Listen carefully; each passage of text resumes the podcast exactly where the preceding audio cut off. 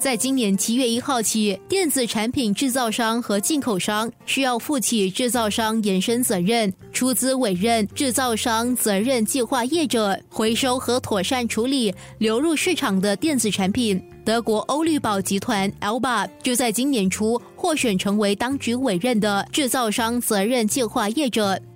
其实这项计划呢是一项共同的责任，从制造商到进口商、零售商，还有所有相关的政府部门啊，甚至市政理事会，最重要的是公众都有一个共同的责任。在我的工作范围以内呢，最主要的是和制造商接洽。那他们在法律上有义务根据我国的可持续资源法案啊，加入这项计划，为电子垃圾的回收提供资金。我会根据国家环境局提供的。进口数据呢，跟有义务加入这项计划的相关企业合作，和他们沟通，让他们知道他们的金额会用在哪方面推行这项计划，以保持这项计划整个计划的透明度。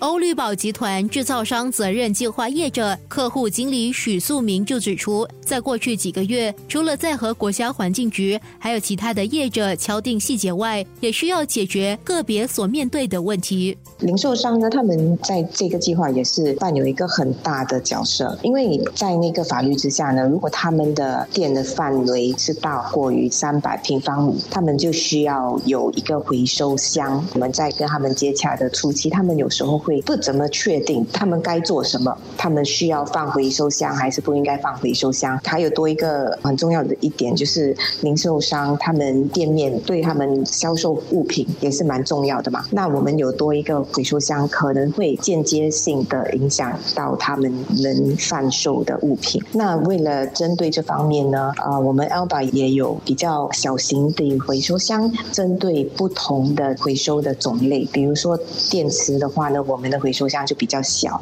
那也不会占他们的店面太大的一个空间。我们就尽量看他们有什么样的困难之处，我们就会尽量帮忙解决。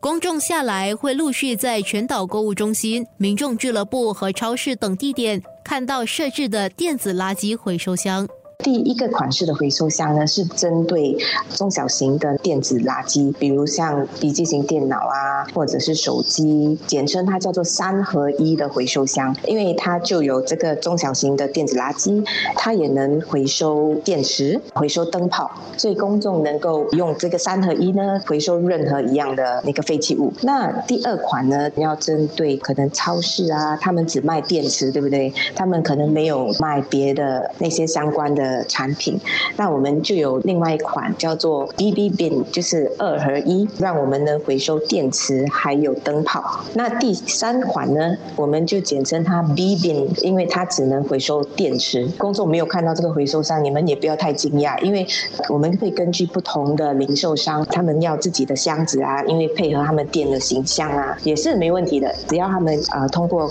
呃环境局跟他们就是 go to 他们呢，他们也能放他们属于自己的回收。但是呢，呃，最重要的一点是，那个电子垃圾最终还是会回到 Alba 这边，然后我们就做分类，然后送去给我们的回收商做环保。针对大型家电，下来公众可以如何回收？大型的我们有两方面来着手，一方面就是不是每次我们买新的家电，他们会送比如冰箱来我们的家吗？在这样的情况下呢，那个零售商他在送的当儿，他就能回收旧的或者是坏掉的家电，然后就送回收。第二个方面就是跟市政理事会一起合作，因为我们都知道市政理事会有大型物品的清除服务，嗯，所以我们就会跟市政理事会做个啊 link up，把那些。大型的家电呢，都把它转移到我们这边来做回收。如果公众还是不清楚，可以到哪里回收哪些电子垃圾，能如何处理？